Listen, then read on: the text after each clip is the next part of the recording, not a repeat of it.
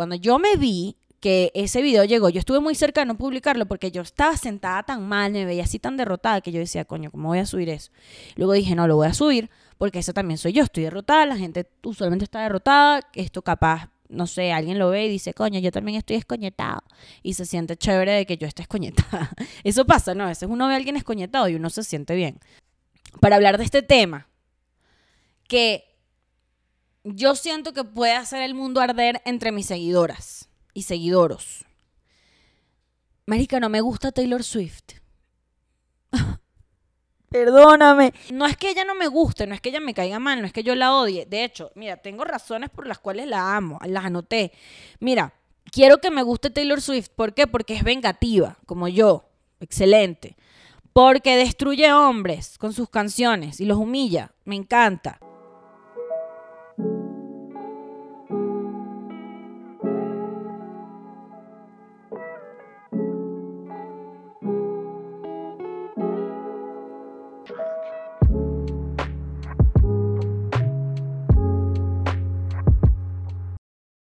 Ok, comenzamos, volvimos.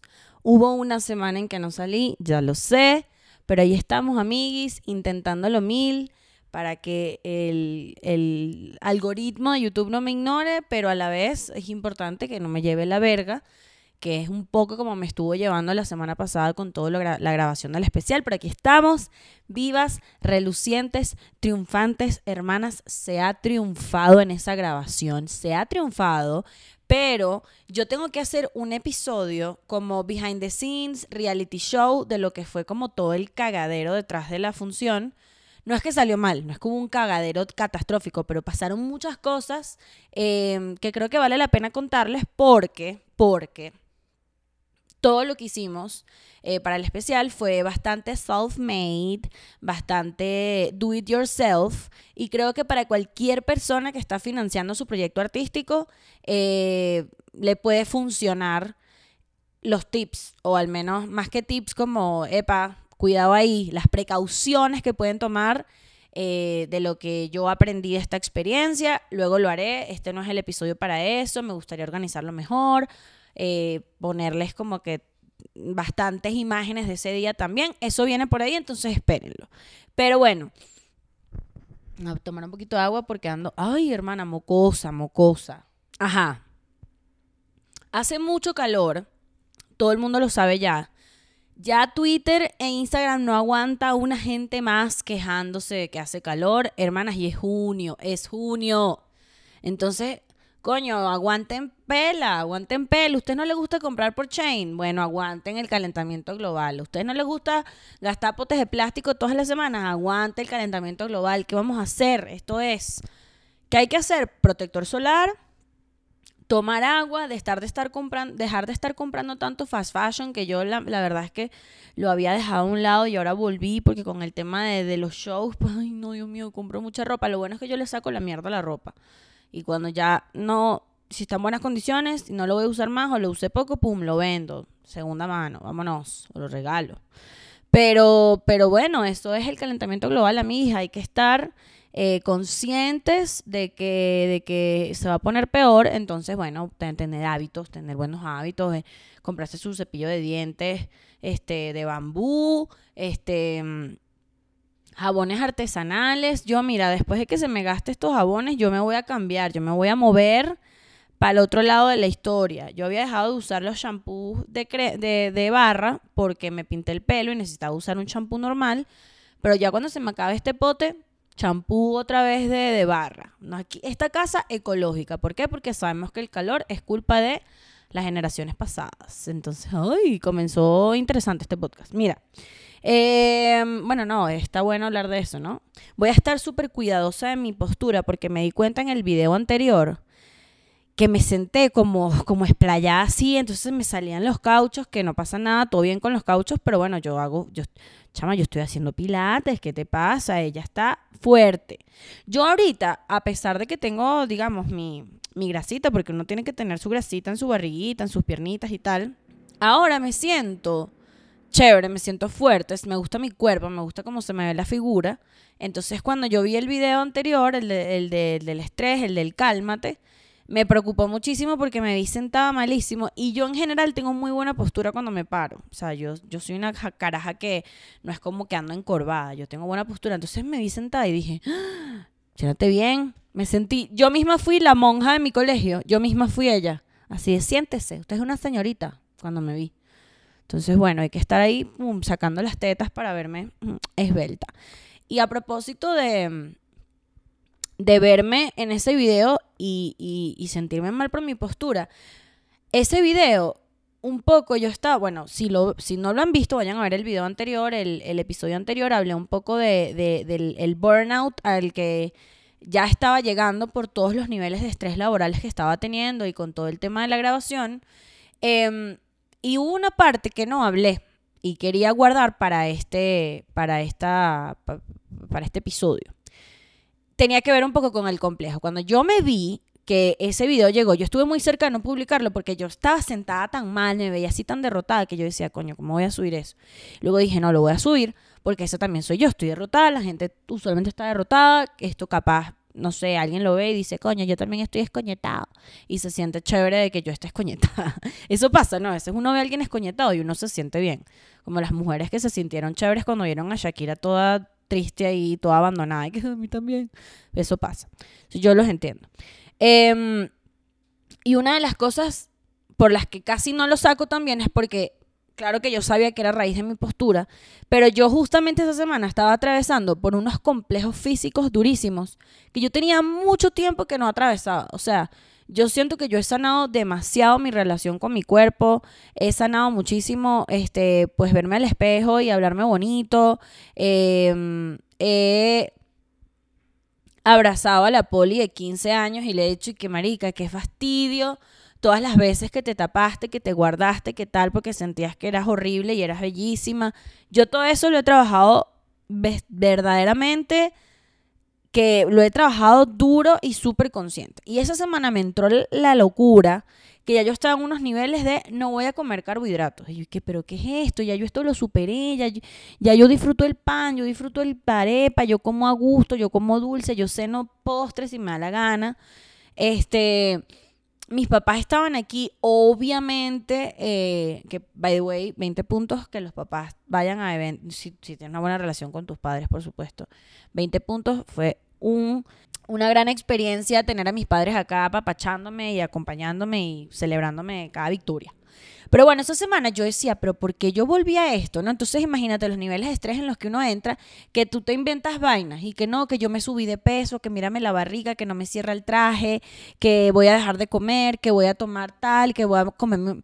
Chama, yo hasta un laxante me di ese día. Yo no, yo loca, loca, señora, ¿qué le pasa? No puede ser. Y reflexioné de lo mal que estuvo tratarme así. Lo, lo noté a tiempo y dije, no me voy, o sea no me puedo preocupar tres días antes de grabar esta vaina por mi peso. Porque no es relevante. No es, no es relevante mi peso en este momento. O sea, lo que es relevante es que yo haga bien mis chistes y que el show salga bien. Eso es lo relevante. No cuánto peso, no cómo se me ve el brazo, no si tengo barriga. Por favor, amigas, dejen de darle prioridad a lo físico cuando lo importante es lo demás. O sea, perdemos demasiada energía echándonos mierda a nosotras mismas frente al espejo que enfocándonos en lo que importa. Además que en tres días no vas a bajar de peso, empezando por ahí. Y si tomas medidas extremas es peor.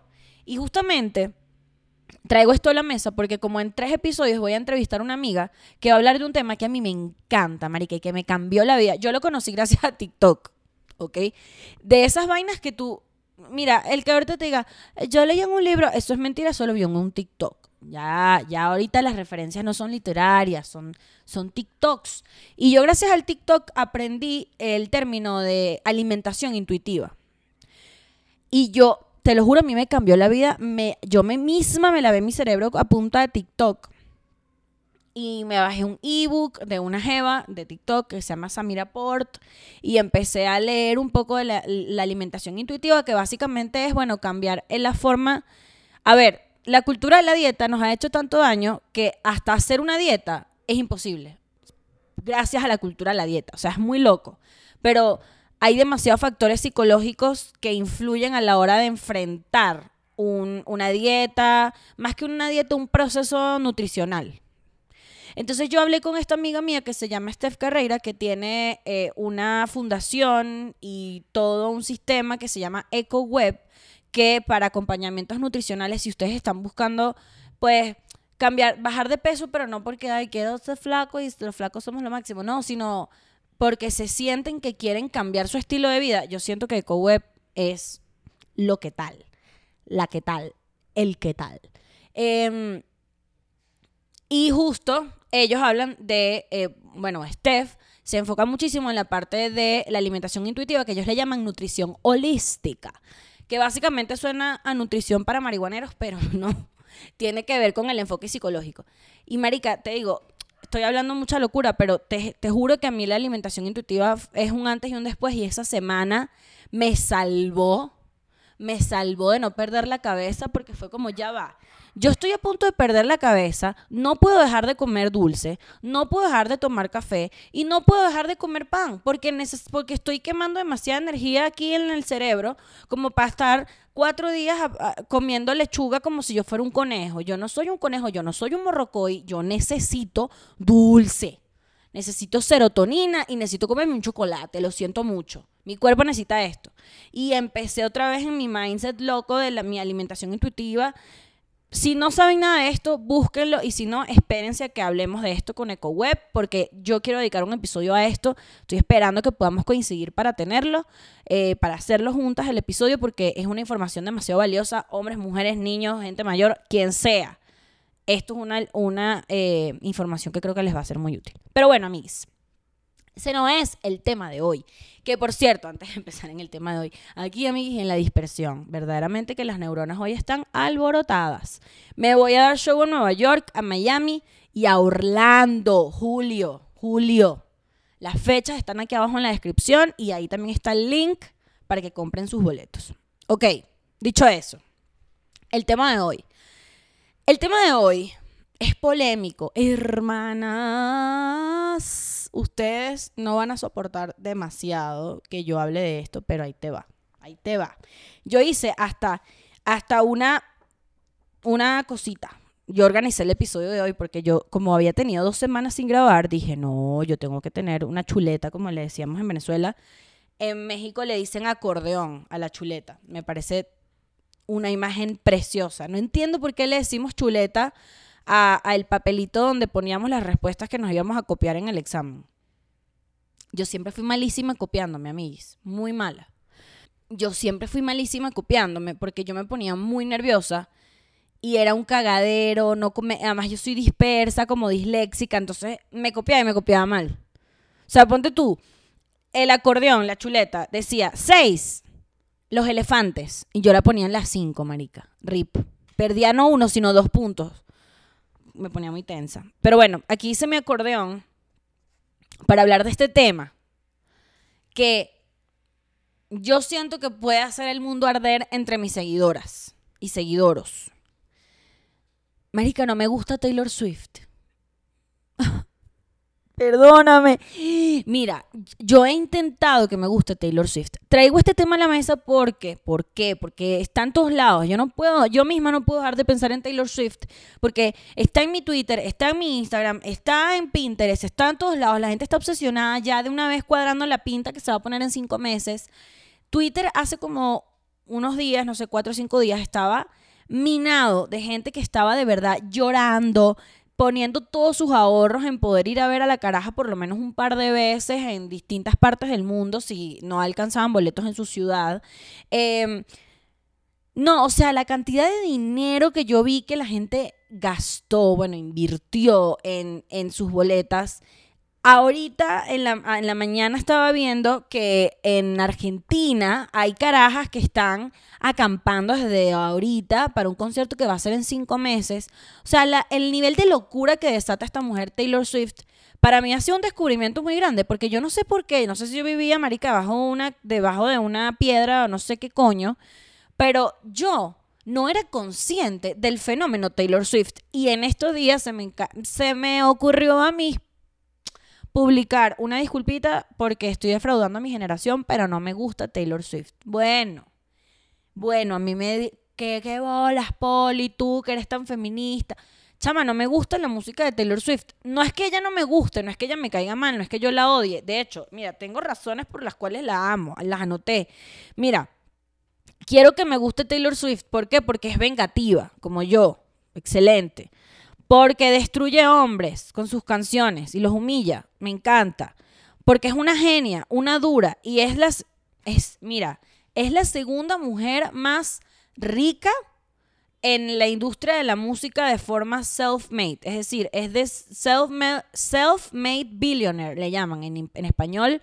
No sé decirlo porque lo dije en inglés porque lo leí. Estoy repitiendo. Soy una máquina, soy, soy un perico. Self-made self billionaire. Eh, la caraja tiene 740 millones de dólares, de los cuales 400 740 millones, sí, 740 mil o 740, no, 740 millones, sí, sí, sí. Porque Rihanna es la primera mujer más millonaria de forma self-made eh, y tiene 1.4 billones de dólares. Mi reina Rihanna. Fíjate, con Rihanna yo conecto. Marica, yo en ese Super Bowl llorando, la vi preñada y yo así de que mami, de aquí soy. Yo soy es de Rihanna, ¿vale? Además que en Apple TV hay una mini película que le hicieron a la Rihanna em, en Barbados. Haciendo, es como los promos de para el Super Bowl, los, están en Amazon, en, Apple TV, perdón. Wow, véanlos, yo lloré horrible. Los grabaron en Barbados, en la calle donde ella se crió, como con unas carajitas, unas niñitas. Ay, no, no, no, una fantasía. Pero con Taylor Swift me cuesta mucho conectar porque no me gusta la música country, porque el pop que hace me parece muy gallo, o sea, perdónenme, es muy gallo. Las letras, sí, la tipa es una dura, o sea, escribe increíble, no lo voy a negar, o sea, es una es una caraja que hit tras hit, ¿no? O sea, y estoy segura, y además, en esto ya fue un karaoke y varios amigos Swifties pusieron canciones y yo me sabía canciones de Taylor Swift, o sea, la caraja es una hueá pelada, pero no me gusta. No me gusta. Quiero entender por qué.